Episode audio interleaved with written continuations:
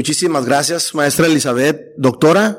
Pues sí, doctora. Mi maestra, es que ando un poquito nervioso porque eh, admiro mucho a mis maestros. Qué bueno. Entonces, un, placer que hayas aceptado la, invitación y sobre todo conocerte en persona. Te conocí cuatro meses, pero estábamos de monitor a monitor, así que estuvo medio, medio raro.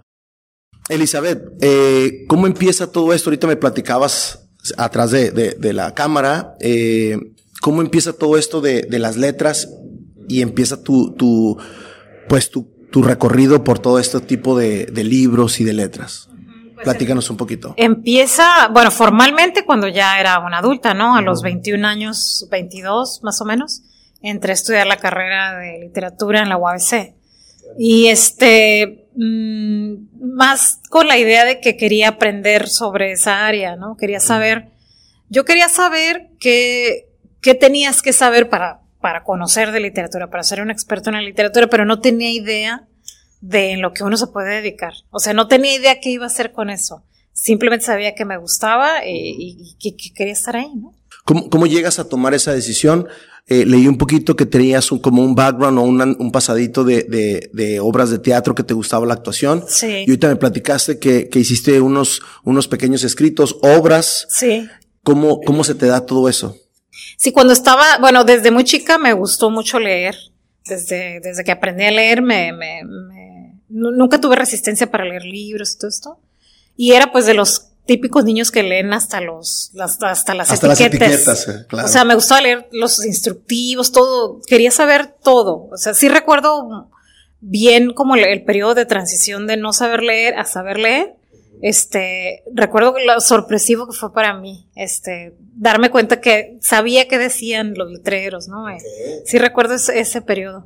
Y mis padres pues siempre procuraron que nosotros tuviéramos una pequeña biblioteca ahí en la casa, familiar, este, de enciclopedias, atlas, diccionarios, cursos de inglés, este, y, y después cuando yo iba a las librerías de, de niña, andaba aquí por el centro, y había dos librerías, había una librería cristiana, me acuerdo que se llamaba San Pablo, Juan Pablo, algo así, y había otra que se llamaba Librería del Estudiante. Y entonces me acuerdo que estaban así de, de, de, acera a acera, ajá, aquí por la calle cuarta. O tercera, me parece tercera. Y entonces vendían estos libros de Bruguera, de, de clásicos juveniles, y tenían muy buenas portadas e ilustraciones. Y te das de cuenta que era así como que la pequeña Dorrit, este, el viaje al fin del mundo, este, la vuelta al mundo en 80 días, todos los clásicos. Los clásicos. Bueno, del siglo XIX, ahora lo sé, ¿no? En aquel tiempo yo de verdad creía que eran los clásicos, pues los clásicos son otros, ¿no? Pero digamos que las lecturas del, del siglo XIX, cuando la novela empieza, este, Walter Scott y todos estos, y entonces mis papás pues no los compraban, este, nunca tuvieron, este, la negativa. O sea, si yo les decía, ay, quiero cinco libros porque salió este Dueño del Mundo de Julio Verne y luego salió La Pequeña Dorri y mis papás nos daban el dinero para comprarlos como si fueran, pues, sus fanis, como si fueran juguetes. Entonces, siempre recuerdo que tuvieron esa disposición para, para comprarnos libros. Y, y, es que eran otros tiempos y no había lo que hay, existe ahorita como es el Internet o, o, existe ese tipo de divagación. No existían muchos videojuegos, apenas empezaban los videojuegos. Porque más o menos apenas empezaban, sí, porque Pac-Man, me acuerdo que era de aquella época. Pero en esa época todavía no, había del Atari que le decían, no había todavía, todavía se tardaba unos 3, 4 años para salir pero este había mucho pues los vendedores de enciclopedias, ¿no? De casa por casa. ándale, de casa por casa. Recuerdo que mi mamá compró uno y así como que todos contentos nosotros porque fue unos de arte, me acuerdo, y yo empecé a dibujar ahí y, y, y me abrió, pues te abrían el mundo, ¿no? el, libro te abría el mundo.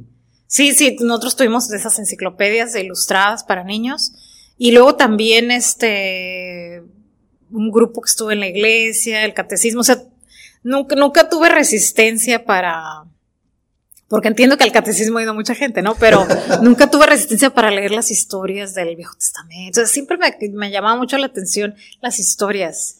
¿Cómo, ¿Cómo te ayudas o quién te ayuda para meterte a esa carrera que era este, en la UABC?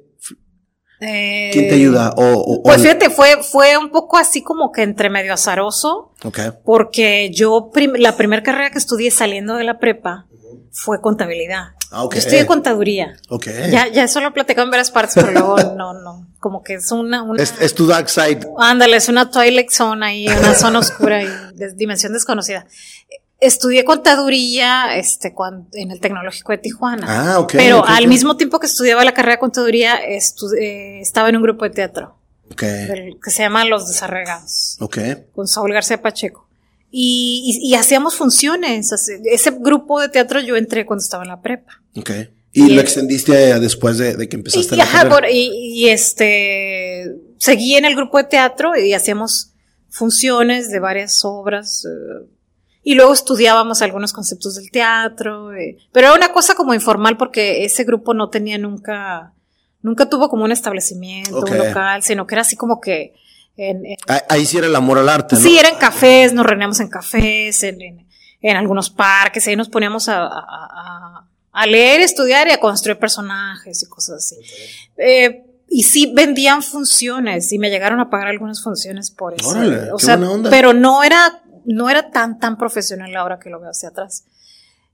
En algún momento pensé estudiar teatro, formalmente. Y cuando se abrió el Centro de Artes Escénicas del Noroeste, el CAEN, en el SECUT, yo audicioné para la primera generación. Y sí quedé. Órale. Pero no me gustó el ambiente. Se me hizo muy fuerte. Tomas el lado de las letras y, cuando, cuando cursas esa, esa carrera, ¿qué te parece? Como cuando vas a, transcurriendo tus materias, tus años, tus semestres, ¿Qué es, ¿Qué es, la reflexión que te va dejando? Sí, sí, entonces estaba entre estudiar teatro o estudiar la carrera. Mi hermana que estudiaba en la UABC, mi hermana mayor me dijo que ahí estaba la carrera de literatura. Y entonces fui a pedir informes y me inscribí. Este, por eso digo que fue medio azaroso, porque yo decía, si no estudio teatro, ¿qué voy a estudiar? Claro, estaba estudiando contaduría, pero yo sabía que tarde o temprano me iba a salir de esa carrera porque no me gustaba. Ok. Entonces, o sea, ¿qué voy a estudiar si me salgo de aquí? Entonces mi hermana me dijo, oye, pues hay una carrera ahí de esas que, de lo que a ti te gusta. Y fui a pedir informes y ya entré. Este, pero no, fíjate que no, ahora que lo he, he pensado mucho en eso que me preguntas, Francisco, pero no, no hubo una persona que me motivara a estudiar la carrera de literatura. O sea, por eso te digo que fue como azaroso. Sí estaba como sembrado el, el, ambiente por mis padres que me habían dado las lecturas, pero, y por el grupo de teatro, pero que alguien me, pues fue mi hermana, que no tiene nada que ver, o sea, que simplemente ella era un estudiante más, pero que yo me haya encontrado un escritor, un no, eso no, ocurrió. Ok, ahora una, una vez que ya cursas la, la carrera, ¿cómo, cómo fue? Eh, comentabas en uno de los podcasts que la mayoría de la gente que termina una carrera no sabemos ni qué dirección vamos a agarrar. Claro, sí. ¿Cómo fue para ti todo eso? Pues eh, cuando entré a la carrera, eh, entré porque tenía muchos deseos de, de, Ya había dejado el grupo de teatro, lo había dejado. Y sabía que tenía una fuerte inclinación por la poesía. Por ejemplo, me acuerdo haber ido a Sambors y, quedarme horas leyendo los libros de poesía. O sea, sabía que, que no era nada más una distracción, sabía que era algo más. Me aprendí los poemas de Neruda, los de los 20 poemas de amor. Este, ya me gusta mucho escribir. Eh, y ya cuando entré a la carrera, pues fue muy diferente, porque, me pusieron a leer. O sea, ahí no te dicen, a ver, dame tus, enséñame tus talentos de artista, no, sino que ahí nos pusieron a leer hacer análisis crítico, a, escribir, pero escribir formalmente, que sí requería porque no escribía muy bien, este, a estudiar el sistema de la lengua, entonces, y en la historia de la literatura. Entonces fue un poco así como que el ímpetu que yo tenía se, vio un poco frenado por la carrera. ¿Por las materias o por los maestros o, o por las circunstancias? Por la circunstancia, por las circunstancias, porque también yo cuando entré a estudiar la carrera de literatura, era trabajadora eh, por las mañanas, o sea, ah, trabajaba en contabilidad. Tenía un trabajito de auxiliar contable. Y entonces yo iba a trabajar, a estudiar por las tardes. Okay. Y entonces, haz de cuenta que llegaba así corriendo, ¿no? Sí. Y, nunca me integré al ambiente escolar porque yo era una trabajadora que iba a, estudiar. Sí. Entonces, como si fuera la nocturna, le digo a mi esposo. Entonces nunca, no, no, te podría decir que esos años de la, de, de la licenciatura no fueron tan significativos. Aprendí muchas cosas y me formé mucho como lectora, pero no, no los viví así románticamente, como, como sí viví, por ejemplo, el periodo en el que fui actriz de teatro, ¿no? O sea, ahí sí fue así como que darlo todo por el arte.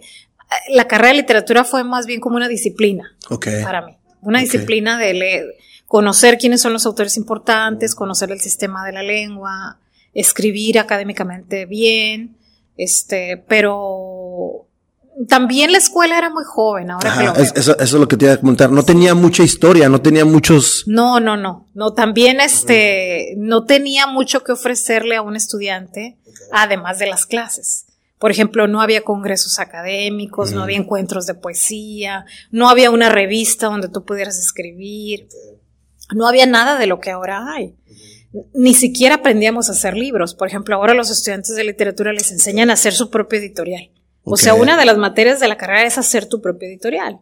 Pues eso era impensable, ¿no? O sea, eh, haz de cuenta que la carrera fue como tomar este, clases de literatura cuatro años, o sea, leer, leer, leer, hacer ensayos cuatro años, pero no había como una integración este, con, con el mundo real. No sabías qué ibas a hacer con eso. Entonces, eh, la escuela era muy nueva. Ahora que lo veo hacia atrás, yo entré en el 95, 95 96, por ahí, 95, 2000, y la carrera se había fundado en el 86. O sea, no tenía ni 10 años. Entonces entiendo que había había tenido un ciclo como de la primera generación y pone que otra, la mitad de otra, pero no, no había la experiencia que hay ahora. Ahora la escuela tiene 40 años, o sea, imagínate cuántas cosas no han pasado, cuántos profesores no han ido y venido.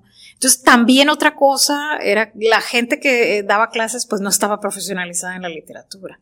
Había dos por ahí personas que sí tenían su doctorado, que eran el doctor Rogelio Arenas y, y, la profesora Gabaldón, pero los demás pues tenían otras profesiones. Pues. Entonces eh, daban clases pues porque les gustaba. Pero no, no estaban profesionalizados. Pero les agradezco que hayan estado ahí porque si no hubieran estado ahí, ¿quién? ¿Quién habría impartido las clases? O sea, se habría caído esa escuela. De hecho, a veces pienso que con puro entusiasmo es que esa escuela se sostuvo durante muchos años porque tardó muchísimo tiempo en que hubiera personas con el perfil. Ajá, pero sí, esa, esa sensación tengo de que no fue una cosa romántica, emocionante. Para mí no, quizá para algunas personas sí. Claro. Pero para mí no fue así, más bien fue como obtener disciplina en una, en una, en una área. Y aunque Mucha gente decimos que la disciplina es la que te va a llevar, ¿no? Sí, también. porque muchas veces a lo mejor la emoción y todo se apaga y, y, la dejas ahí a un lado, ¿no? Sí, fíjate, y, me acuerdo ahorita que lo, lo dices, me acuerdo que intenté, este, como la escuela no me proporcionaba eso, sí intenté, este, como publicar en revistas que veía, o sea, conectarme con el mundo verdadero de la literatura, este, pero también era un poco cerrado. O sea, no, y además sin la tecnología que existe ahorita era, era un poquito más difícil. Sí, porque haz de cuenta que si tú veías una revista, era, había que, que escribir, una carta. Tenías que escribir una carta, enviarla por correo, correo postal. todos conocemos el correo de México, así es que te iba a llegar como no sé cuánto tiempo. No, y entonces, por ejemplo, me acuerdo mucho de una revista que se llamaba, es que no, no recuerdo si es esa revista, pero la tengo en mi mente, creo que La ranura del ojo, una revista así, y les mandé unos poemas. Igual los mandé por correo lo, lo, puse en el correo, en el buzón, o sea, los jóvenes no entenderán este concepto, pero lo puse en el buzón y, y a los meses. A los, ¿Sí recibiste respuesta? Me contestó Jorge Conde. Ok. De hecho, nunca se lo he platicado, pero me contestó Jorge Conde por teléfono, porque yo puse mi teléfono, el de mi casa. Entonces me dijo, oye, pues recibimos tus, tus textos y no los vamos a publicar, me dijo. Pues es que yo era muy joven, entonces me dijo, no, pues es que mira, necesitas como aprender, o sea, como que me habló en buena onda, ¿no? Me dijo, necesitas aprender poesía y, y, este, están muy inocentes tus poemas, te agradecemos mucho que los Oye, pues qué buen detalle, ¿no? Porque, porque al final de cuentas nada más los hacen a un lado y ya no te enteras nada, ¿no? Él me contestó, y luego después otro, otra revista, recuerdo la que también envié, es una revista chicana, que no sé si existe todavía, que se llama Secuoya. Secuoya y este y me contestó un poeta que ese sí es un poeta muy famoso en California que se llama Carlos López Sur. Okay. Carlos López Sur me contestó también con una carta y me dijo lo mismo, que tenía que aprender poesía. Oye, pero ¿cómo tú te enteras de esas revistas? ¿Por medio de Sambors o por medio Fíjate, lo ideal hubiera sido que me enterara por la escuela. Ajá, claro, no, obvio. hasta ese punto te digo que estaban las carencias de la escuela. Entonces yo me enteré porque fui a la biblioteca Benito Juárez y en la biblioteca Benito Juárez siempre yo he sido una lectora de bibliotecas. Desde que era niña iba a la Teniente Guerrero y así. Este, y yo misma trabajé en el sistema bibliotecario mucho tiempo después. Entonces, eh, fui a la biblioteca Benito Juárez a hacer tareas y esto, y ahí veía. ¿Viste una convocatoria? No, no, no, veía que tenían en el exhibidor las ah, revistas que habían llegado. De hecho, siempre las tenían entrando y, habían como unos mostradores amarillos, ¿no? Amarillos. también entonces, yo las agarraba y me ponía a verlas. Ajá. Y entonces decía ahí, si quieres publicar algo, manda tu colaboración. Entonces yo la mandé, mandé a varias. Entonces mandé a San Diego, o sea, pero siempre me contestaban que tenía que aprender poesía. Obviamente, pues imagínate cómo escribía nomás había leído a Neruda, o sea, en realidad. Pero ya para animarte y mandar algo, o sea, eso está bien, es bien importante. Bueno, yo lo, yo lo veo así, ¿no? Sí, sí. Ahora, una vez que ya sales, ahorita platicaste que trabajaste en, en el servicio bibliotecario, creo que saliendo de tu carrera lo primero que haces, ¿no? ¿Algo así? Sí, fíjate, ahí sí fue por la recomendación de un amigo que estudió, él, es comunicólogo, eh, y éramos compañeros de la escuela. Entonces, cuando yo salí de la carrera, él me recomendó me dijo, ¿sabes que hay un cargo de, promotora de lectura ahí en el municipio? Y, yo creo que tú puedes hacer ese trabajo. ¡Ay, qué buena onda! Sí, sí, porque éramos amigos, Francisco Romero. Ajá, entonces, este, porque creo que yo fui una vez al IMAC, me lo encontré y le pregunté si no habría trabajo ahí. Me dijo, creo que sí va a haber un trabajo. ¿Tú empezaste antes de salir? Y no, no, no, ya había acabado. Oh, ya, había acabado, ¿qué? Este, ya había terminado y ya había renunciado a mis trabajos de contabilidad y todo eso, ya, ya, ya, ya no, creo que me dedicaba a dar clases, no creo que, me dedicaba a dar clases de español en una prepa. Y es. Ah, o sea que saliendo, de volada diste, este. En prepa. En prepa, ok. Fuiste docente rápido. Fui docente rápido estuve en una prepa, pero claro, igual no tenía las herramientas, era muy difícil, o sea. No, y luego con la edad de preparatoria, exacto, ¿no? Te abren la cabeza, olvídate, no, no, no, era, ahora digo, uy, pues en tres patadas los calmo, ¿no? pero en aquel tiempo no, pues era complicado. Pues eran unos adolescentes de, no sé, 16 y yo tendría como 21, imagínate. Entonces no los podía controlar, era muy difícil. Pero entonces mi amigo me dijo, no, pues aquí va a haber un, este, una, posición, me dijo, porque había una chica que se iba a ir a México. Y entonces fui a la entrevista y me, quedé. ¿Qué, ¿Qué, fue para ti agarrar ese, ese proyecto y sobre todo promover la lectura, cosa que ya venías haciendo tú desde niña, ¿no? Este, sí, fíjate que me aprendí mucho ya cuando yo entré al sistema de bibliotecas municipales, el sistema era muy grande. Ahorita creo que está más o menos estancado hasta donde sé, porque había en ese tiempo 22 bibliotecas en servicio y actualmente creo que sigue habiendo las mismas. Y la ciudad ya no es la misma. La ciudad sí, no, no, no, creció mucho. O sea, yo desconozco por qué no haya más bibliotecas, pero me acuerdo que estaba muy grande el sistema, 22 bibliotecas y, y era muy diferente a como cuando yo era niña que nada más estaba la del Parque Teniente Guerrero, la Benito Juárez. O sea, como que a partir del 86 hasta el 2000 creció rapidísimo el sistema bibliotecario. Y, y no, pues era muchísimo trabajo. Éramos bien poquitos en la coordinación. Y en aquel tiempo la coordinadora era la licenciada Teresa Vicencio Álvarez, me acuerdo. Y este, y éramos ella, una administradora, una administrativa, la secretaria y yo, que era de, fomento a la lectura. Entonces, el trabajo consistía en apoyar a los bibliotecarios cuando, cuando ellos querían hacer como un festival del Día de la Revolución, por ejemplo yo tenía que llevarles el material que requerían, o sea, si necesitaban a uno, un cantante que fuera a cantar unos corridos, yo tenía que conseguir el cantante. Este, si necesitaban ayuda para el periódico mural, yo iba, les llevaba el material, incluso a veces yo hacía el periódico mural, este, conseguía patrocinios para las galletas y el café. Y... No, y era involucrarte con todas las, con todas las demás. Sí, pero eran 22, imagínate, o sea, si eran, la verdad es que no alcanzaba el tiempo. En ese proceso recorriste todo Tijuana. Conocí todas las bibliotecas. todas las bibliotecas del municipio. Algunas las han movido de lugar, pero sí recuerdan dónde estaban todas y quiénes eran los bibliotecarios, que sigue siendo la mayoría. ¿eh? Algunos se han jubilado, pero sí, ahí fue cuando me di cuenta que había pues, pues unas grandes carencias en, me imagino. Ajá.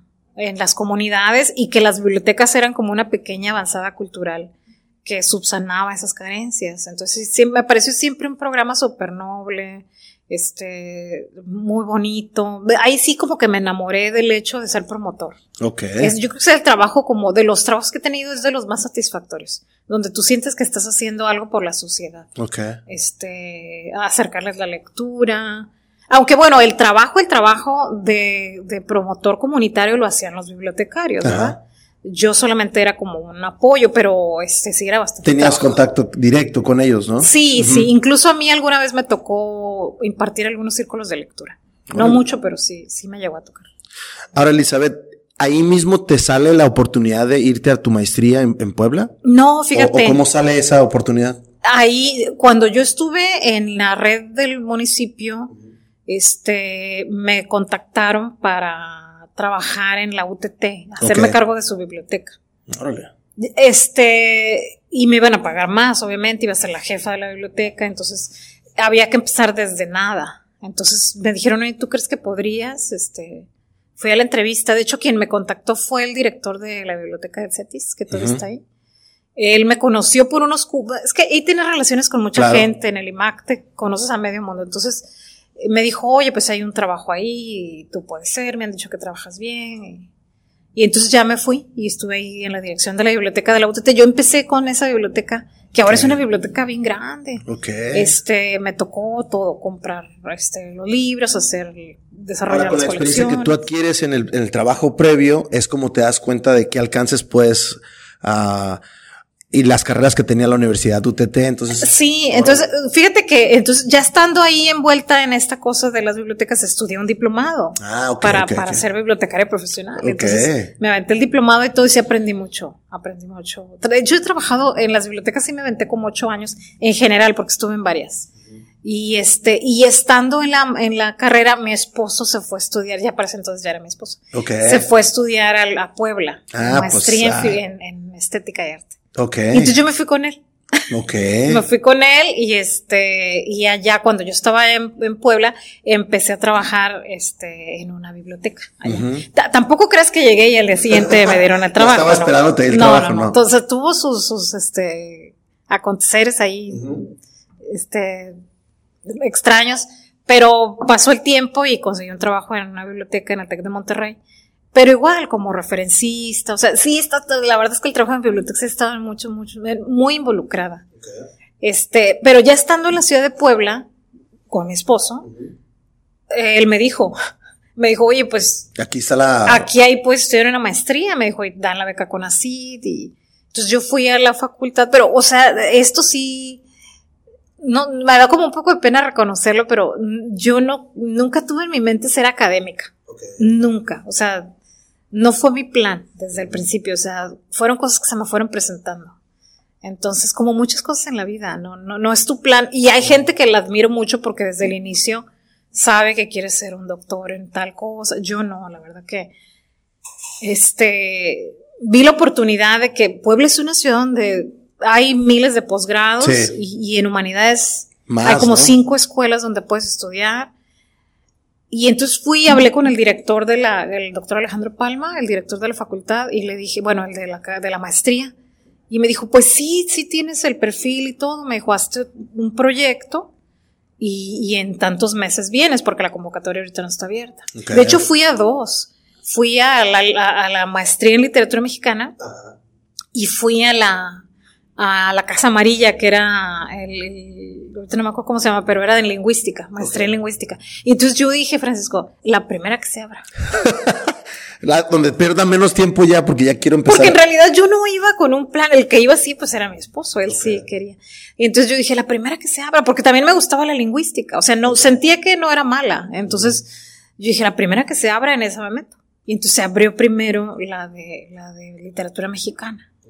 Y cuando ya entré, pues, pues me, me apliqué porque nos daban la beca con ACID y pues te pagan por estudiar y ya dejé mi trabajo de bibliotecaria. ¿Y, ¿Y te dedicaste 100% a la, a la maestría? Sí, me dediqué a la maestría y, sí, sí, yo creo que sí. Fue cuando yo me di cuenta que era muy buena alumna, o sea, que, que me gustaba estudiar, que me gustaba investigar.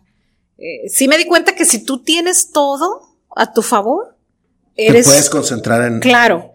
Yo no había sido una muy buena alumna en la carrera porque trabajaba. Iba en la tarde y ya estaba muy cansada.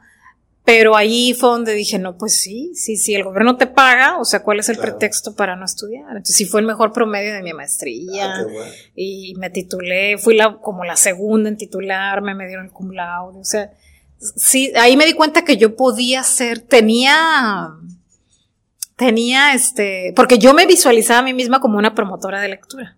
Yo decía, yo no me voy a dedicar a ser profesora ni eso, yo voy a ser promotora porque eso había venido haciendo, ya, ya tenía preso entonces como cinco o seis años haciendo eso, entonces eh, dije, esto puede ser posible, o sea, yo puedo vivir una vida académica. Así fue, así fue como me fui dando cuenta que, que, iba para allá mi destino. Ahí sacas un, libro, ¿no? De, esa maestría sacas un, libro. No, no, fíjate, en esa maestría no hice nada más que mi tesis. Ok. Pero durante el tiempo que estuve ahí me publicaron un, en una antología de poesía de Nuestra Camas de Flores. Cuando yo me fui a Puebla, este, el, poeta Roberto Castillo, me, creo que fue él o, o, la traductora que se llama Luisa Ruiz, se comunicaron conmigo por correo electrónico y me dijeron, oye, pues es que seleccionamos un poema tuyo para una antología. Porque yo había andado de poeta, en talleres, es que pasan muchas cosas al mismo tiempo. ¿no? Entonces, cuando yo era bibliotecaria, andaba de poeta en los talleres y aprendiendo y todo esto. Sin, pues te digo, yo no tenía la ambición de ser académica, a mí me gustaba la poesía y la promoción de la lectura. Pero si empezabas a escribir, seguías escribiendo. O... Sí, ya iba al taller de, de, de poesía del poeta Raúl Rincón Mesa. Que empezó el taller en el Secut y cuando ya se le acabó su contrato, él nos dijo, pues vénganse a mi casa y ahí talleríamos. Y éramos un grupo como de seis jóvenes que, que, estuvimos como dos años más. O sea, en total estuvimos como cuatro años con Raúl. Ok, no, pues fue un, es un rato, ¿no? Sí, aprendí mucho con él. La verdad que le tengo una gran admiración y que en paz descanse, Raúl. Este, un gran respeto porque anteriormente yo había intentado eh, buscar a poetas mujeres que me enseñaran el camino de la poesía y las dos me habían dicho que no. Este. ¿Por alguna circunstancia? Sí, sí. Una porque me dijo que no tenía tiempo, que estaba muy ocupada, ah, que, Que, ella solamente daba clases en los cursos. ¿no? Que es una poeta muy reconocida, que no voy a decir el nombre. y luego después me inscribí en un taller con otra, también muy reconocida, y también me dijo que como yo era la única que me había inscrito, pues que se iba a cancelar el curso. Entonces, eh, cuando yo conocí a Raúl en esos talleres, después de Raúl todo lo contrario, o sea, Bien eh, accesible. Súper accesible. Sí, era muy estricto, o sea, era muy... Para los textos te decía que estaba bien y que no estaba mal, te lo decía como era, ¿no? Pero nunca te negaba su conocimiento. O sea, eso, por eso después cuando me pongo a pensar por qué este, las mujeres no tienen modelos de mujeres escritoras, digo, en el caso mío, yo sí los busqué, pero me rechazaron.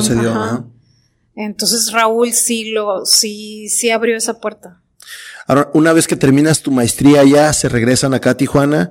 Nos regresamos a Tijuana, este, ya habíamos terminado los dos, la maestría, y yo entré a trabajar en, en, en, la UAS. Ok. De profesora. Entraste como profesora, algo que no buscabas, pero ¿cómo se da esa?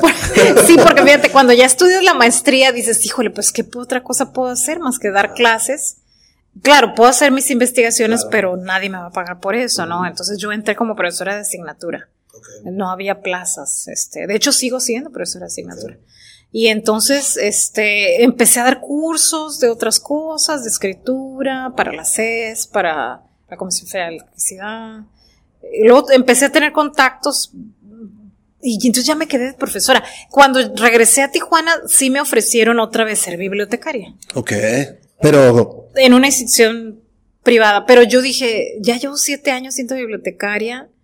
O sea, haber ido a hacer una maestría para ser otra vez bibliotecaria. No, ya no, ya no.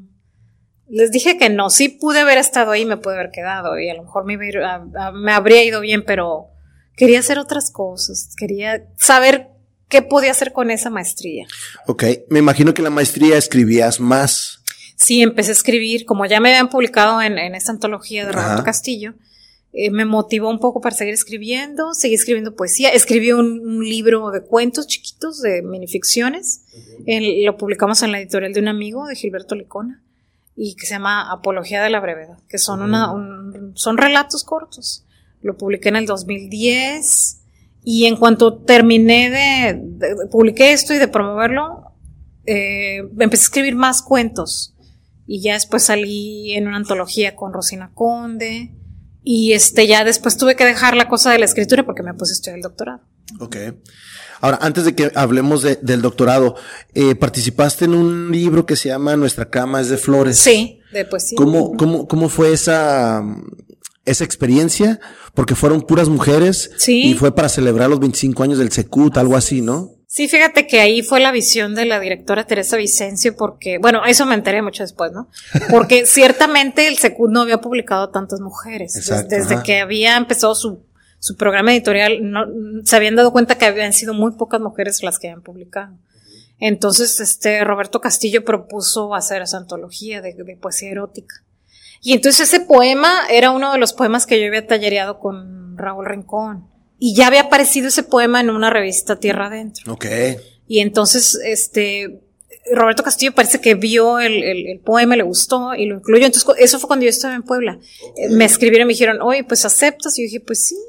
Tú allá en Puebla. Pero fue sorpresivo. Y, tú allá en Puebla y, acá publicando cosas tuyas, ¿no? Sí, lo que pasa es que fíjate que ah, me he dado cuenta que en la vida sí que, no sé, cuando tú te pones, quieres hacer una cosa como de poeta y, luego después no te salen las cosas, ¿no? Y dices, bueno, pues ahora voy a ser académico. Y luego después dicen, oye, resulta que tú eres poeta. Y así, ¿no? Ok. Este, a veces uno se desespera y, y como que a destiempo deja las cosas, ¿no? Porque, este, yo nunca, en el tiempo en el que publicaron, eh, seleccionaron ese poema para Nuestra Cama de Flores, nunca pensé en compilar todos mis poemas y publicar un libro. O sea, sentía que todavía tenía mucho que aprender. Entonces, eh, es curioso cómo otros ven que hay potencial en ti y tú no lo ves, ¿no? Sí, sí toma a veces tiempo.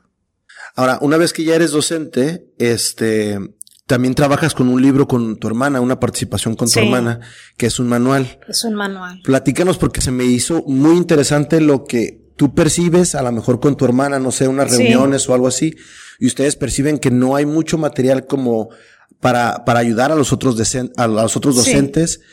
¿De dónde nace o cómo nace esa, esa apertura a ese libro? Sí, porque mi hermana estudió mercadotecnia. Ella estudió literatura también y después estudió mercadotecnia. Porque ella dijo, no, yo esta a mí no, yo no me voy a quedar en este mundo porque quiero hacer otras cosas de la literatura, ¿no? Entonces ella se puso a estudiar mercadotecnia y aprendió cómo hacer este proyectos pues que generaran más dinero y así. Entonces, eh, mi hermana que había dado mucho tiempo clases de escritura y de lectura, me dijo, ¿sabes qué? Este, yo me he dado cuenta que no hay muchos manuales de escritura ni lectura para los profesores. Exacto. Entonces, ¿por qué no hacemos un, ella hizo todo como el estudio de mercado, ¿así? Y dijo, hacemos un libro con una editorial, con una buena ilustraciones, entonces, y se va a vender, me dijo mi hermana. Y yo como que tenía resistencia porque yo, en ese tiempo decía, pues nosotros no somos ninguna autoridades, así para, pero entonces nos, pues, nos tomó como dos años que nos sentábamos en las vacaciones y, decíamos, a ver, ¿qué estrategias te sabes tú? Porque en la práctica de la docencia uno inventa estrategias. entonces yo le dije, ah, pues fíjate, yo una vez inventé esto para poner el punto seguido. Entonces así, este, nos acordábamos de las estrategias que habíamos hecho y las empezamos a, pues a bajar, a, aterrizarlas, ¿no? Aterrizarlas de que pasó uno, pasó dos, pasó tres. Y ya cuando nos dimos cuenta, pues sí teníamos un buen de estrategias para un libro. Entonces me dijo, mira, hay que sacarlo. Más bien ella fue la de todo el empuje. Y entonces cuando ya estaba yo estudiando el doctorado, este, en unas vacaciones me dijo, no, pues ya. Y nos, nos promovimos. ¿Trabajaron a larga distancia o cómo le hacían? Este, o nada más en las vacaciones. En las vacaciones, porque también ella, ella es profesora de tiempo completo en la UTT, entonces eh, ella siempre tiene muchísimo trabajo, entonces tiene un horario y todo. Y yo que estaba un poco más libre porque estaba en el doctorado, en realidad no, tenía más tiempo, digamos, para hacer otras cosas, eh, pues me puse a trabajar, entonces mecanografié y todo esto. Y, ya cuando estuvo listo, buscamos la editorial lo publicamos. Se vendió muy bien.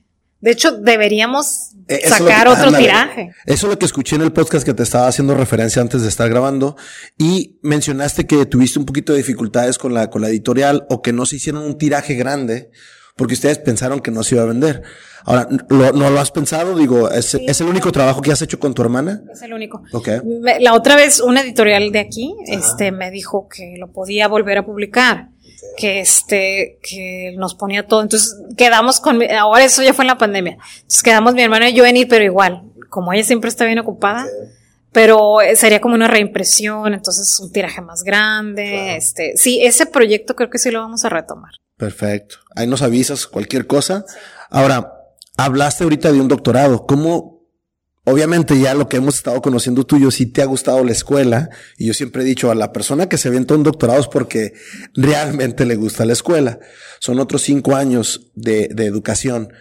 ¿Cómo se da eso ¿Cómo llega a ti la, la, la, oferta o la demanda de cómo la ves tú para iniciarte en el doctorado? Sí, fíjate, cuando regresé de, de, de, Puebla y entré a la UABC, pues me di cuenta que para hacer la carrera académica, digamos, completa, sí tienes que estudiar el doctorado, ¿no? Entonces, como que el mismo ambiente, no es que no te vayan a dar trabajo, sino que el mismo ambiente como que te va presionando a que debes de, ¿no? O que tienes otra meta más por cumplir. Entonces, yo solicité ingreso a algunos, y aquí voy a reconocer, algunos no me aceptaron. O sea, la competencia para el doctorado a veces sí es más, más fuerte. Y entonces solicité en uno, no me aceptaron. Y dije, bueno, me quedan dos opciones, porque tampoco otra cosa que no quería era ya moverme. O sea, ya no quería ya no irme. salir de la ciudad. Ah, porque me casé y nos compramos una casa. Entonces yo dije, no, pues ya me quiero quedar aquí, ¿no? Y entonces, este, yo dije, solamente hay dos opciones, o sea, hacerlo en la UNAM a distancia, o, o este, porque en la UNAM lo puedes hacer a distancia, o uno aquí en Sonora, que está muy cerca.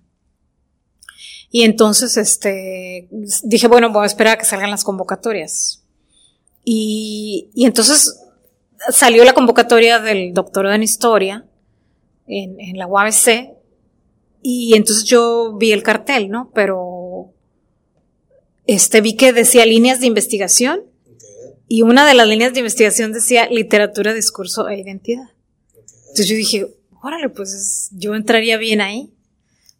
Y pues solicité el ingreso y me aceptaron. Pero ¿cuál fue mi sorpresa? Pues ni modo que voy a balconear un poco que esa línea de investigación no existía. Nada, nada más estaba en el papel.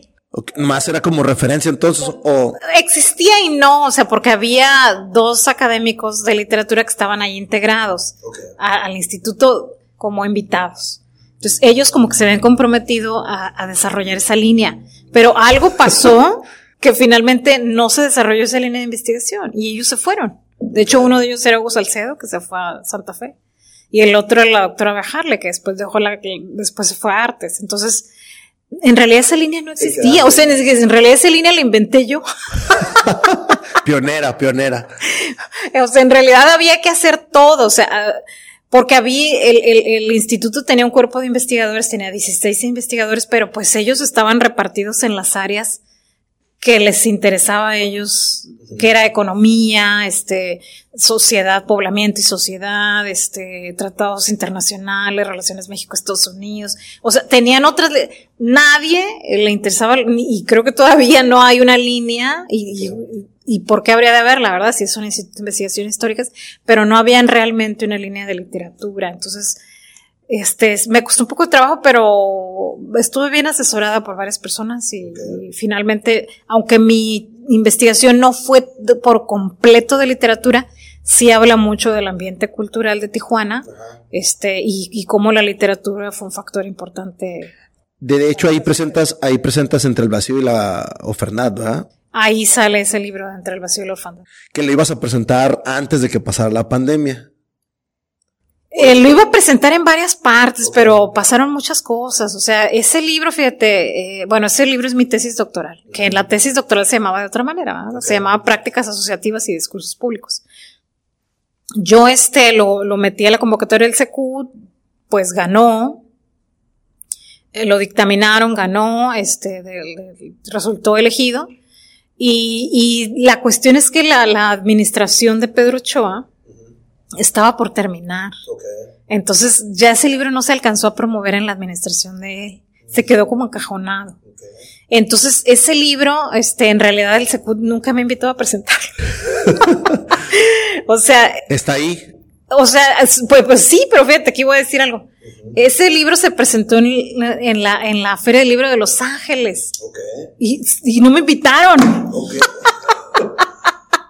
Ahí el Secut no me invitó. ¿Hace dos años o? Eh, se presentó, creo que, no, no estoy segura si en el 2019 o 20. Este, entonces yo me enteré por el periódico, porque salió que habían presentado. Entonces yo dije, como si yo soy la autora y no me invitaron, dije. Entonces. ¿Por, qué pasa eso? ¿Por, yo creo que porque pertenecía a la administración anterior. Entonces, igual a veces esas políticas de que sí, sí, pero se me hace tonto, porque pues, los autores no, ya a mí nadie me pagó un quinto por ese libro, o sea. Entonces yo estuve moviendo el libro por varias partes por mi cuenta, porque yo como autora también tuve mi tiraje. Entonces yo lo llevé a Bellas Artes, lo llevé a, a, la centro de Javier Villorrutia y que me ayudaron otros, otros otros funcionarios públicos me ayudan a moverlo, este, lo llevé, este, a varios otros lugares. Entonces. Sí, sí, leí que lo habías Por eso es que da la impresión de que no se ha presentado ese libro. Lo que pasa es que en, leí, y voy a decir el lugar donde lo leí, en el Z dice que lo presentaste, o que lo ibas a presentar antes de la pandemia, pero sucedió lo de la pandemia, a lo mejor ahí está la más... También puede ser que, que, que se haya quedado como una especie como de hueco vacío extraño ahí. Ahora mencionaste ahorita que lo llevaste a Bellas Artes. ¿Cómo, ¿Cómo fue para ti llevarlo? No, pues increíble, increíble. Eso fue un súper premio. Se das cuenta que era, en ese tiempo fue la administración de, de, de Zavala en, en, el IMAC. Okay. Entonces iba a conmemorar este el aniversario de la ciudad, pero ahorita no me acuerdo qué número era. Creo que eran 120 años de la ciudad, 130. de aquí, de Tijuana, ha de haber sido 120, yo creo. Eran los 120 años, sí, eran 120 años del aniversario de la ciudad. Y entonces, este, tenían que hacer un programa, este, había una disposición en ese tiempo eh, pues, de Bellas Artes de que, de que hubiera un espacio para los estados. Entonces, que los estados, que no solamente gente de Ciudad de México leyera sus poemas ahí y todo, sino que invitar como a Sonora, Veracruz. Entonces, eh, quien estaba en la Coordinación Nacional de Literatura ya tenía una agenda para los estados. Entonces, tenía, cuando le tocó a Baja California, dijeron, pues ustedes qué van a traer. Y entonces, este, eh, la directora del IMAC, que era, este, la maestra de Zavala, eh, me habló y me dijo, oye, pues, este, estamos armando algo para Bellas Artes, pero originalmente no iba a ir yo. Entonces me dijo, este, como que me pidió su opinión, mi opinión. Me dijo, ¿cómo la ves? ¿Tú cómo la ves, este, siendo yo profesora de literatura? Dijo, ¿como a quién podríamos invitar, no? Entonces, eh, yo le dije, pues a este, le di así como una lista de nombres, ¿no? Y entonces me dijo, ábrale. Y fue todo. Y entonces eh, pasó como un mes y me dijo, oh, es que, es que va a ser tú. Va a ir fue la y tú. Entonces yo le dije, yo, sí, pues acabas de publicar un libro sobre Tijuana. Ajá. Porque yo no me había incluido en la lista, o sea, pues me veía como mal, ¿no? Entonces eh, dijo, vas a ir tú porque tú acabas de publicar un libro y que está perfecto. O sea, entonces, no, pues me sentí que me dio entre como entre entusiasmo y terror, o sea, como yo en la sala, este, Manuel M. Ponce, o sea, este, me hacía algo muy grande, este. No, pues es algo muy grande. lo digo y me siento así como, pero bueno, todo fue en la coyuntura de la cuestión esta de descentralizar lo de Bellas Artes. Sí. Y, y entonces ya fuimos, este, nos llevaron, el IMAC nos llevó, y este, y no, pues fue una experiencia, me temblaba todo, o sea, preparé un escrito, hablamos del libro, este, eh, estuvo muy bien, la verdad es que nos recibieron muy bien, la sala, pues no se llenó por completo, pero como la mitad, sí fue bastante gente. Y pues estar ahí en Bellas Artes, o sea. Ya con eso. Eso es sí, el hecho de nada más ir de turista, te emocionas, imagínate ahora presentar algo. O sea, yo en mi vida me imaginé que yo pude, y menos, o sea, con un libro de historia, porque los otros dos que iban conmigo, que era este, el escritor Dalín Salinas Basabe y Roberto Castillo, pues ellos iban representando a la poesía y a la narrativa, ¿no? Y yo una de historia, ¿no? Entonces, eh, sí fue para mí algo, pues como que en ese momento me rebasó, pero dije, bueno, pues aquí está, ni modo que diga que no, ¿verdad? Entonces, Fui, estuvo muy padre. Después de ahí nos llevaron al centro de creación Javier Villarrutia, donde hicimos otra charla. Estuvo muy nutrido, la gente muy interesada.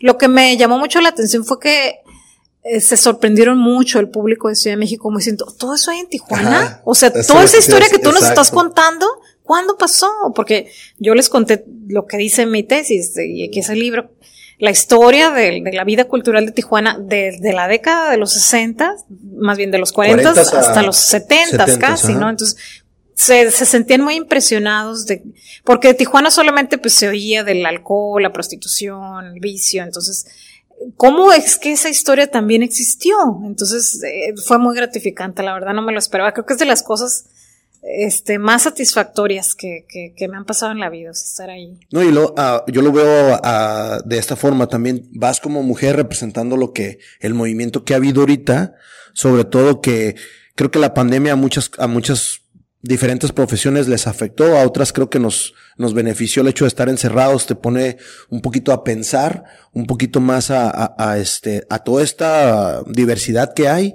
que existe, ¿Cómo, ¿Cómo percibes tú esto de la pandemia? Obviamente yo ahí te conozco por, porque me empiezas a dar clases, pero ¿cómo, cómo te afecta el, del lado de la docencia? Porque no, nadie estaba preparado para empezar a dar clases tras un monitor. No. no. no, estamos preparados. Fíjate que en la, en la parte de la pandemia, este, sí fue muy complicado porque a los profesores pues no nos dijeron nada, o sea, nada más nos dijeron, mañana ya tienen que dar clases. ¿Y cómo? Ahí abran el classroom y, y pícale y agrega a los alumnos. O sea, sí fue, fue como una gran responsabilidad. El sistema educativo no estaba preparado de ningún nivel, de ningún nivel. Exacto. Ni de kinder, ni de posgrado. Nadie estábamos preparados. Entonces, pues los alumnos, lo que yo sí sentí mucha apatía de parte de los estudiantes. Los de maestría no. Pero, este, a nivel licenciatura, o sea, yo sentí que íbamos a perder la matrícula porque los estudiantes de, completamente renuentes siquiera hablar, siquiera decir presente. Yo doy clases en secundaria también y los alumnos de secundaria todo lo contrario, hasta prendían la cámara para mandarte un saludo. Y sí, creo que hay etapas, ¿no? Sí, porque querían ver, sí, enseñarte la mascota y cosas así, pero los de nivel licenciatura, yo no sé qué cosa extraña les pasó que, se sentían este, como si tú estuvieras invadiendo su privacidad, ¿no? Eso es, que tampoco ellos no entendían que eh, era hacia atrás, hacia acá también. O sea, tú también estás entrando a mi casa. De hecho, yo no puedo hacer lo que tú haces porque tú puedes ponerte tu, tu avatar y, el profesor no puede darte una clase con un avatar. Él tiene que, este, poner su cara, ¿no? Entonces, eh, un poco injusto, creo que para los profesores. Me parece que a los profesores nos tocó la peor parte. Y, más como lo dices, ¿no? O sea, no, tuvieron, no tuviste un curso de preparación de cómo voy a hablar o cómo voy a expresar. ¿Cuánto debe durar una clase en línea? O sea, eso nadie, uno empezaba, pues me pagan dos horas, yo tengo que dar dos horas, ¿no? Entonces, ya nos dimos cuenta en el camino que tenían que ser clases más cortas, que había que hacer recesos, que había que poner actividades ahí. Pero no, pues nadie, nadie nos enseñó nada. Pero fíjate, este, después viendo las noticias y todo esto, eh, México fue uno de los países, este, que no abandonó la educación. O sea, la mayoría mandó a sus, cancelaron. A sus estudiantes a su casa y hasta nuevo aviso, ¿no? Pero México, Perú, hubo varios, varios países, que no fueron tantos, que continuaron con, con, en todos los niveles, en línea. O sea, en Estados Unidos hizo eso. Sí, también. Ahora, ¿qué es, qué es para Elizabeth escribir? Qué es el, el, la gratificación de poder escribir, de poder expresar lo que ella, lo que le, lo que pasa, lo que vive, lo que, lo que ella siente. Pues fíjate que en gran parte es una disciplina. A eso sí se lo debo agradecer a la, la licenciatura. Este, escribir es una disciplina, este, pues es un trabajo también, pero yo estoy tratando de que cada vez sentir que menos que sea así, o sea que de desarrollar mi parte creativa, porque siento que esa parte sí se ha quedado muy estancada. Porque yo empecé con el deseo de escribir cosas creativas y, y, el mundo de la academia te va alejando de eso. Entonces, este, sí, sí, más que nada es como una obligación una gran responsabilidad, pero me gustaría que fuera más una diversión, una cosa lúdica, ejercicio de imaginación siento que eh, la he tenido desbalanceada en ese sentido. Pero sin embargo sigues escribiendo, ¿no? Sí, sigo escribiendo. No, paras de escribir. No. He visto que, de hecho, acabas de publicar hace poquito que, que tienes una publicación en Evocación de, de, Otoño. Sí. Platícanos un poquito de, de ella y trabajas o, o, te, en la compilación esta está Daniel Salinas Basabe, está eh, este muchachito Eric Jair que, que está haciendo muchos movimientos. Sí, es un editor. Platícanos un poquito de, de esa participación ¿Y fue tu alumno Eric? Eric fue mi alumno en la carrera de literatura en dos cursos. Ajá, sí fue alumno y él, pues como muchos estudiantes de la carrera aprendieron a, hacer libros ahí, porque esa es la gran... Ándale, ahorita ya que nos platicas. La escuela les enseña, o sea, es una materia, la escuela les enseña a hacer una editorial. Entonces, Eric, como muchos otros, hizo su editorial como un proyecto escolar. Entonces, la diferencia, creo, es que Eric lo llevó afuera de las aulas. Algunos estudiantes solamente... Se quedaron nomás en proyecto académico y ya, ¿no? Pero él decidió hacer su propio editorial y está trabajando en ello. ¿Cómo hace él? ¿Te invita a ti a participar sí. o, él ya tiene tus, tus... Sí, bueno, antes de, de, de, que me invitara, había salido un libro, eh, también fue durante la pandemia, de la editorial Lapicero Rojo. Ok. Eh, eh, con Miguel Ochoa. Él sacó una antología de, de cuentos y también apareció un cuento mío ahí porque Miguel, lo que es que eh, yo, este, cuando terminé el doctorado, empecé a retomar todo lo de la escritura, creativa. Y entonces empecé a mandar cuentos a revistas. Entonces mandé uno a, una revista de La Paz, Baja California Sur. Y entonces Miguel Ochoa leyó el cuento y le gustó. Y entonces me dijo, oiga, doctora, Miguel también había sido alumno mío. Me dijo, este, me gustó su cuento. Me dijo, quiero que me pase otro inédito para hacer una antología. Entonces compiló el Cuentos Pulposos se llama, está en la editorial Episodio Rojo. Y entonces a través de Cuentos Pulposos fue como ya irse, se enteró que yo escribía cuento. Entonces, eh, como he vendido, él, él, trabaja en el grafógrafo, entonces he llevado mis libros ahí para vender. Y entonces me dijo, este, ah, ya me enteré que usted participó en Cuentos Pulposos, me dijo, y voy a, a sacar un libro de, de, de, cuentos y quisiera incluirlo a usted, pero la cuestión es que nos dio una temática. Entonces yo me cuesta mucho trabajo cuando me dicen, tienes que hacer un cuento. ciertos parámetros. Sí, porque te tienes que sentar a escribir sobre eso. Entonces, ya había estado yo este, trabajando en, en, en otro libro de cuentos que, que, que estoy trabajando en él. Este, pero no, bueno, tiene una temática que ya se enterarán cuando lo publique. y entonces yo dije, bueno, pues agarro uno de esos cuentos que, que, que, y lo acomodo para lo que, pero no me quedaba. Entonces, este, tenía como los borradores de otro. Y entonces dije, bueno, pues voy a desarrollar ese otro ya con la temática que Jair me pide. Y sí, la verdad creo que fue, fui la persona, según él me dijo, que se tardó más en entregarle el cuento. Pues sí me tardé como unos tres meses. Que aquí voy a decir algo, o sea, escribir una historia, o sea, te puede llevar años. Más cuando la vuelves a leer y luego dicen que la tienes que dejar descansar y la vuelves a releer y... Y entonces era lo que yo le decía a Jair, uy, es que se me hace muy poco tiempo. Y me decía, no, pues es que Luz Humberto Crosby me la entregó. Y decía, oye, pues sí, pero ¿quién es Crosby? Él les escribe al aire, yo creo, ¿no? Entonces, sí me costó bastante, pero pues ya, me, quedé satisfecha. Eso es lo que me gusta, que quedé satisfecha con el resultado. Y ese libro tengo entendido que se va a presentar. Todavía no se ha publicado ni nada, ¿no? no ha de estar en el proceso de impresión. Eh, y creo que lo va a empezar a presentar a finales de enero. No, no nos ha dado fecha, pero yo creo que va a ser de los primeros libros del 2022. Te preguntaba lo de la escritura porque también veo que, que, publicas o trabajas o escribes para la jornada. Sí. En las clases nos habías platicado, pero no había leído ninguna reseña hasta que leí lo de Calafia. Ok. Eh, ¿Qué es para ti eh, publicar también en, en, en, la jornada? Ahí, ahí tienes más acceso, la, la, gente creo que lee un poquito más. ¿O cómo ves tú esa, esa, pues esa finalidad, ese... Sí esa gama, ¿no? Sí, fíjate que cuando me invitó Mireya Cuellar a, a, escribir una columna en la jornada, este, me, dio muchos nervios porque ella, ella quería que yo desarrollara. Lo que pasa es que el libro este de Entre el vacío y la orfandad sí tuvo mucho impacto. Creo que de lo que he hecho es lo que más eh, me ha dado a conocer. Entonces ella me dijo, no, pues tú escribes historia, me gustaría que escribieras temas históricos para la. Yo dije, yo, pues si yo no me sentía historiadora, ¿no? Entonces le mandé y me dijo, me gustó, lo vamos a publicar, este, y después hubo un momento en el que ya no tenía más temas históricos por desarrollar. Entonces me dijo, pues escribe reseñas de libros, de libros sobre Baja California. Porque no puedo escribir sobre Murakami. O sea, la condición es que sea de Baja California. Y entonces yo le dije, pues sí. Pero este fue también una gran disciplina. Fíjate que yo no conocía el formato del periódico. O sea, nunca había escrito para un periódico así. Entonces, me salían primero unos textos larguísimos, entonces ya mire, ella me fue diciendo, no sabes qué, son más cortos, o sea, la gente no te aguanta de 1500, es muy grande, o sea, 700, 800 palabras, máximo 900, no puedes hacer citas, o sea, me fue como guiando en el estilo del periodismo y yo misma me puse a leer otros columnistas para encontrar el tono, ¿no? Encontrar el tono de, de, de, lo que quieres decir. Este, y pues ya llevo casi tres años, creo que este año es el tres o tres y medio, porque empecé en el 17, como julio del 17, y pues sí, ya llevo más de tres, yo creo. A veces eh, por trabajo y eso he tenido que dejarla un mes, dos meses, pero no más de, ¿qué tanto escribes? tiempo. Cada, cada... Pues cada mes. La, la, la, reseña el compromiso fue escribir cada mes.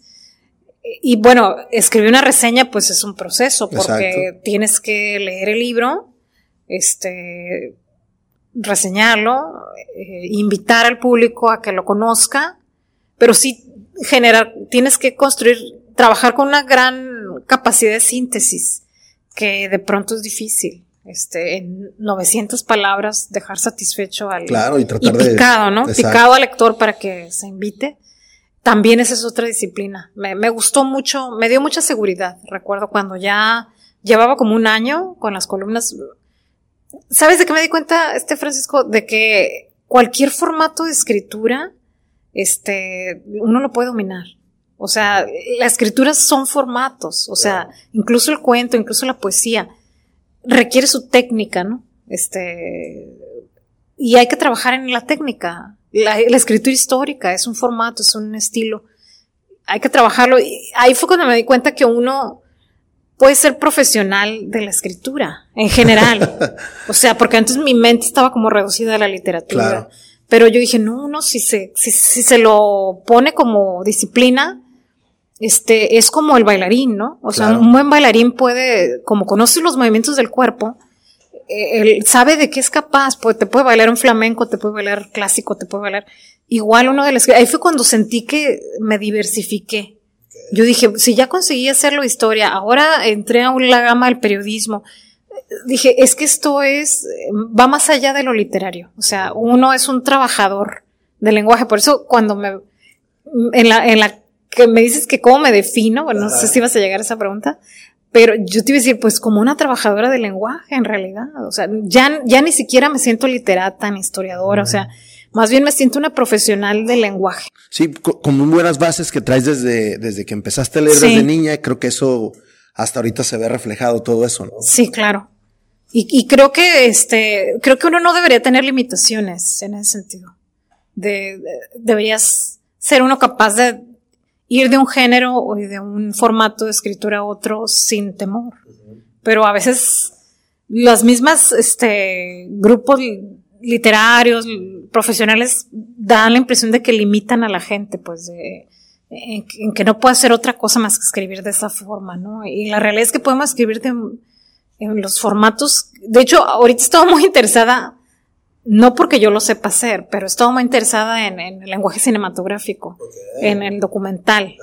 No, digo, a lo mejor yo nunca lo hago, pero observo a otros y digo, mira cómo ese era periodista, por ejemplo, el Diego Sorno, ¿no?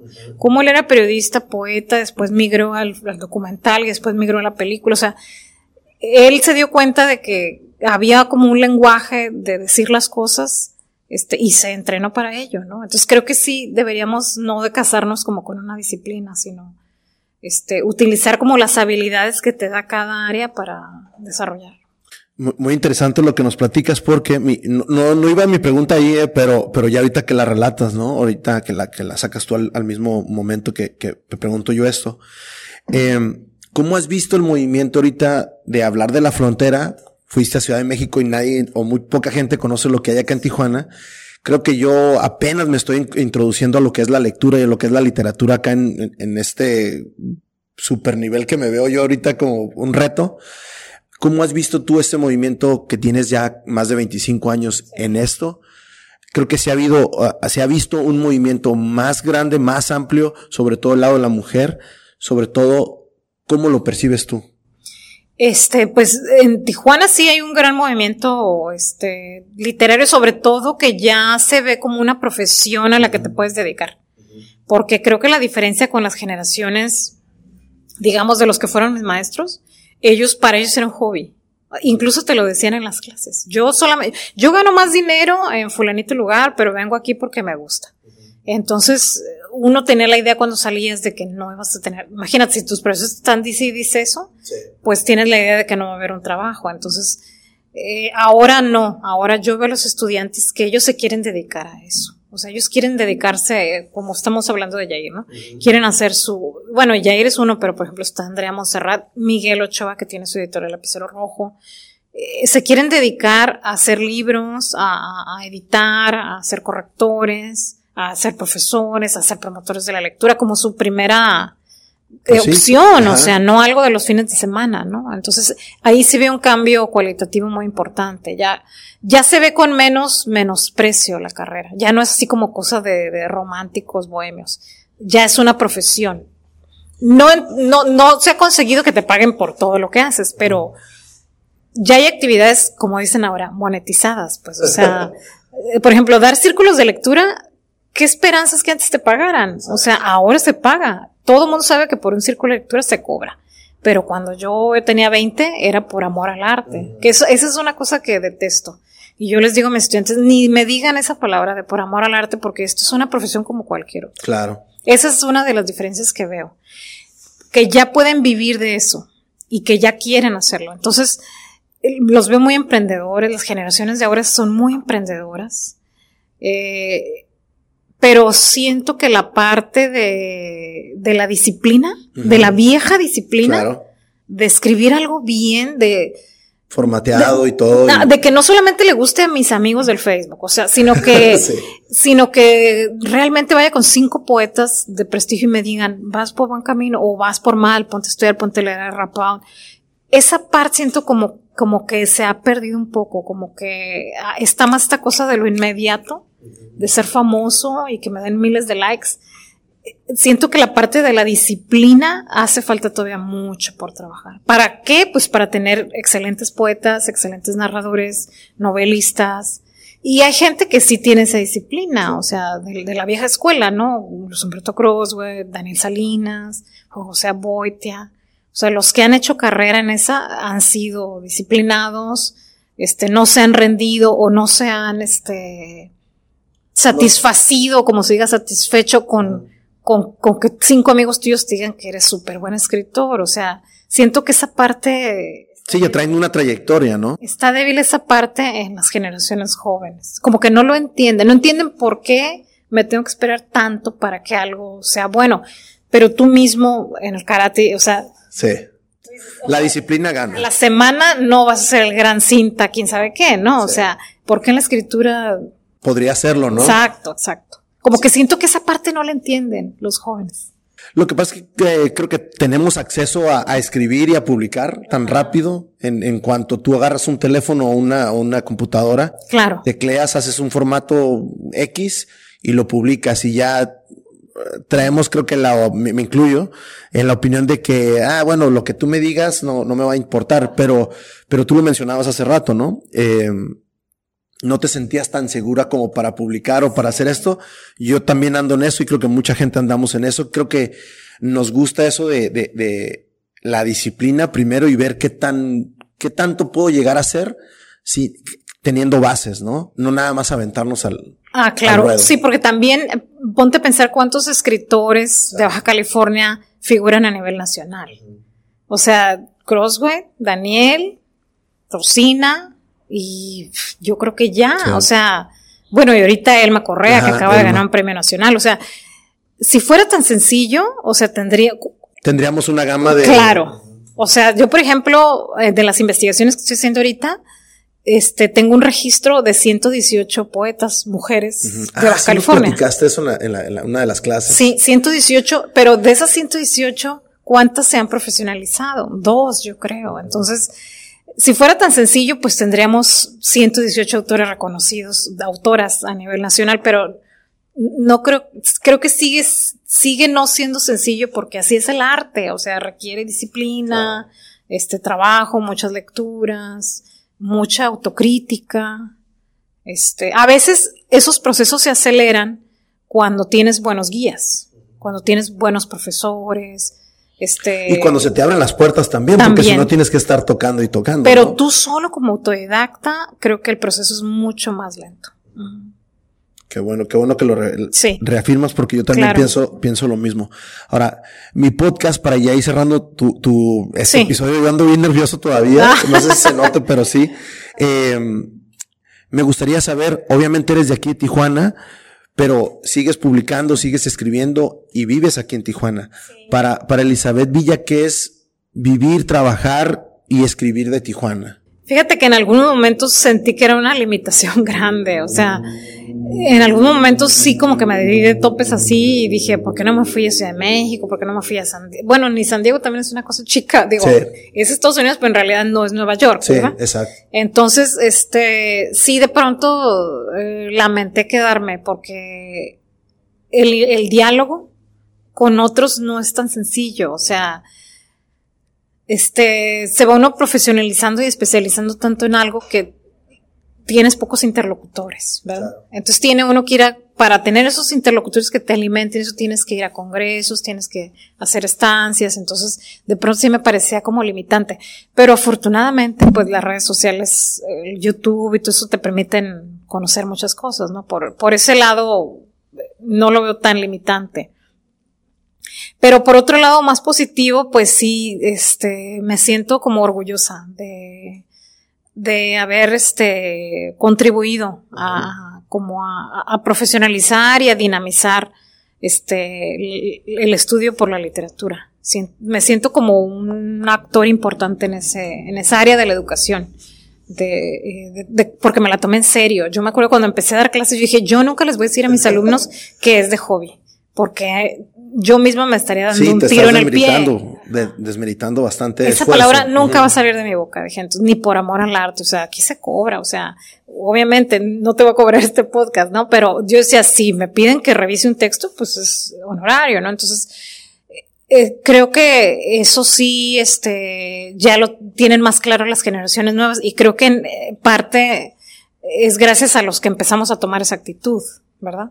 Sí, desgraciadamente. Desgraciadamente a muchos sí nos tocó el amor al arte de darle porque empezábamos a picar piedras, pero creo que ahorita ya sí se ha dado un poquito más de valor a lo que uno está haciendo. Sí. Y si uno no empieza por, por, por uno mismo, pues a los que le estás enseñando o a los que vienen atrás de ti, pues les vas a dejar esa mala, mala, este, huella, ¿no? Sí, por ese lado me siento orgullosa de haberme quedado como por contribuir a ese cambio, ¿no? De, de mentalidad.